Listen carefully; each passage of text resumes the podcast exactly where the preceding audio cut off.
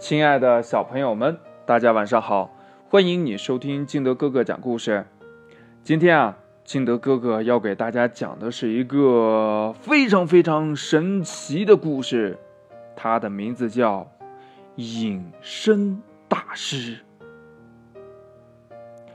问：天下间最厉害的功夫是什么呢？答：那一定是。隐身功，为什么？你想一想啊，如果有一天你学会了这一天下奇功，任何一个对手遇到你的时候，你只要把自己的身体哎隐去了，也就是变得无影无踪了，这对手啊压根儿就看不见你在哪儿。他的武功再厉害，也只能是干瞪眼，没处下手啊。那你呢？反正啊，他也看不见你，你就可以随意的、随心所欲的揍他，揍他个灵魂出窍。哎，这该是多么惬意的事儿啊！因此呀，如果学会了这一功夫，绝对可以是天下无敌。这是毫无疑问的，对吧？听说呀，住在孤山顶上的虚无大师就是练隐身功的一位大师。于是呀，我决心去拜他为师。为学隐身功，我爬上了孤山。这虚无大师呢，头上光秃秃的，长了个酒糟鼻子。样子一点儿也不神气，他正坐在山顶的石桌旁，津津有味地剥着一大堆花生往嘴里扔呢。为了迅速和大师对话，我也坐下了，吃起了花生。不一会儿呢，我俩就将这一大堆的花生吃完了。这虚无大师就便问我呀：“哎，你是来干什么的？”我恭恭敬敬地回答呀：“ 大师。”我是来向您学隐身功的。嗯，你为什么要来学隐身功呢？大师皱了皱眉，问道：“ 不为什么，好玩呗。”我不加思索的回答：“好玩。”他皱着眉头，皱得更厉害了，像打了个死结。哼 哎呀，是啊，你想啊，一个大活人一眨眼就不见了。其实呀。他就在你面前，可你就是看不见他。哎，这该多好玩呀！如果玩捉迷藏，我有了这功夫，那根本就不用找地方去躲呀，一隐身就怎么也找不着了。我眉飞色舞，十分神往地说道：“难道你就不想练成这功夫，到银行、到商场去？”拿点东西可以很方便吗？哎，不，不行，这是小偷干的，我干嘛要去做这种事儿呢？我断然的摇摇头。难道你就不想练成了这功夫，可以神不知鬼不觉的从父母的钱包里拿点什么？啊，我怎么会那么干呢？我很是气愤的站起身来。你怎么会有这种念头呢？还是一位大师呢？切！嗯，我知道了。虚无大师点点头。你是想练成了隐身功，可以去对付你那些冤家对头，让他们狠狠的被揍一顿，捉弄一通之后，却莫名其妙不知道是谁干的。我我没这个必要。我说：“首先，我有什么冤家对头呀？我只有朋友，为什么要与别人结怨呢？其实呀，我绝不会去做那种暗中伤人、不光明正大、缺乏男子汉大丈夫气概的行为的。那么，你学隐身功就是为了好玩儿？对呀，就是为了好玩呀！我十分肯定地说。虚无大师。”思索了一下，便点点头。嗯，既然这样，那我就教你隐身功。就这样呢，我就成为了虚无大师的学生，练起了隐身功。其实呀，这隐身功一点儿也不难学。你瞧，这不过几天功夫我就学会了呀。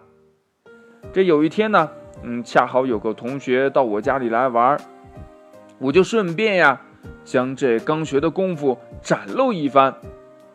哎，现在呀，我给你们表演一下天下最厉害的绝顶功夫——隐身功。什么隐身功？他们摇摇头，表示怀疑。呃，听倒是听说过，没见过呀。真的有这样的功夫吗？当然有啊！你瞧我的。说着，我将眼睛一眨，鼻子一吸，手指一弹，用牙齿咬着舌头，念了一声“隐”，立刻就在他们面前消失了。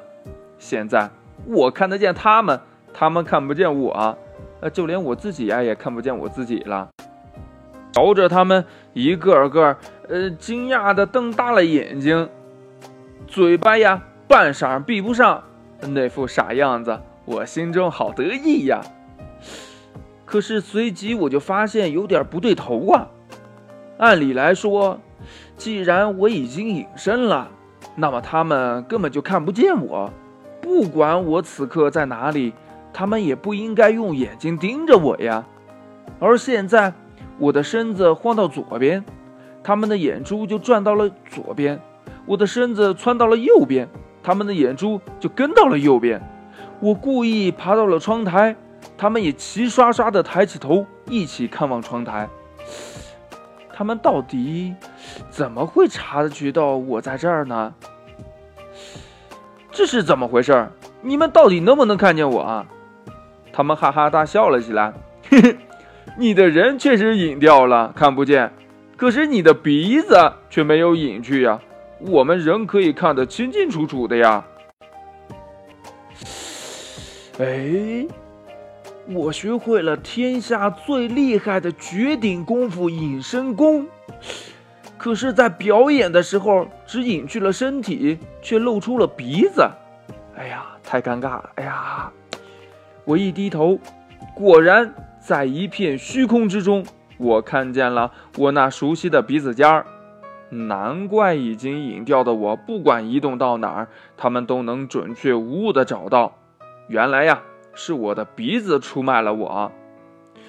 重来，我恢复了原状之后，又重新再来一遍。这一回我更加用心，更加认真了。这谁知道啊？他们依然一下子就指出我的位置。哈哈，你在房门口，嘿，你到书柜跟前了。而我瞅瞅我自己，这一回我连我的鼻子尖儿也看不见了呀。那他们是怎么发现我的踪迹呢？你的鼻子这一回是隐掉了，可是你的两只耳朵却没有隐掉啊。它们遥遥相对，像一对翅膀在空中飞来飞去的，哈哈，太有趣了。是啊。鼻尖儿没隐掉，我自己还能看到；这耳朵没隐掉，我自己怎么能看到呢？唉，这算什么隐身法呀？这样的隐身法还有什么不可战胜的威力吗？这简直就是在出洋相呀！一气之下，我又去了孤山，找到我的师傅虚无大师。师傅，你肯定没有诚心诚意的教我，故意留了一手。要不然我在隐身时，为什么总有一部分隐不掉呢？哎，孩子，你错怪我了。大师不气不恼、不紧不慢地说道：“这隐身大法呀，有一条根本法则，那就是在隐身时必须保留身上的一部分不隐去，要不然在隐身之后。”就再也没有办法恢复原来的面目了。我一听，不由得打了个寒战。呃，要是隐身之后不能恢复我原先原有的模样，那可不得了啊！那就变成一个永远的幽灵了呀。是啊，水要有源，树要有根，房子要有基础，那没隐去的一部分，正是你恢复本来面目的根基。所以你在隐身之后，总还留着一部分没隐去，这是正常的。可如果这样的话，这隐身大法还有什么意义呀？这还有什么威力呢？我不禁有点失望，泄气地说：“这不等于没隐身一个样吗？”不，虚无大师说：“只要你善于动脑子，隐身大法依然是威力无穷、神秘莫测的。”哎，别不信呐，我演示给你看。记住，我隐身之后，肯定也有一部分没有隐掉。就看你能不能找到了。说罢，他说一声“隐”，当真就不见了。我赶紧瞪大了眼睛，仔细的查看，想找到一只鼻子呀，或者一对耳朵呀。可是找了半天，什么也没有发现。我在这儿呢。虚空之中，我听到了大师的声音。我循声望去，依然是一无所有啊！我有些沮丧地说：“师师傅，我找不到吗？你凝神看，能不能看到在你前面的空中有一根细细的毛在飘动？”说实话，如果不是师傅提示，我还真发现不了空中隐隐飘动着一根只有半寸长的细毛。哎，我看到了，看到了！我指着那根细毛说：“那是我的一根眉毛，但也是身体的一部分呀。”说着，大师又恢复了原状。哦，我明白了，只要保留身上最微小的那部分，就不容易被人发现了。我恍然大悟，有的时候还有另外一种办法。大师。站到雪白的墙壁前，眼睛一眨，就又不见了。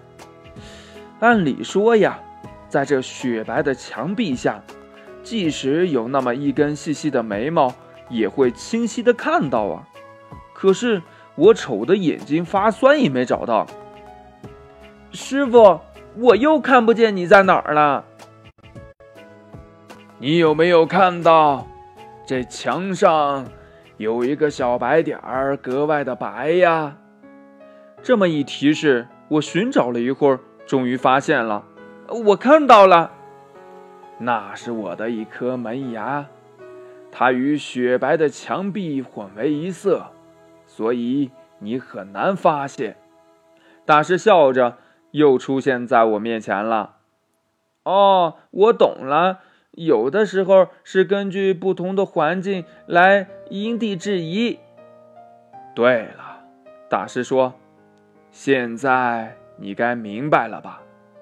不管什么样的功夫，最重要的还是靠你自己的智慧。”现在呀，我在表演隐身大法时，你们无论如何也别想发现我了，这是真的哦。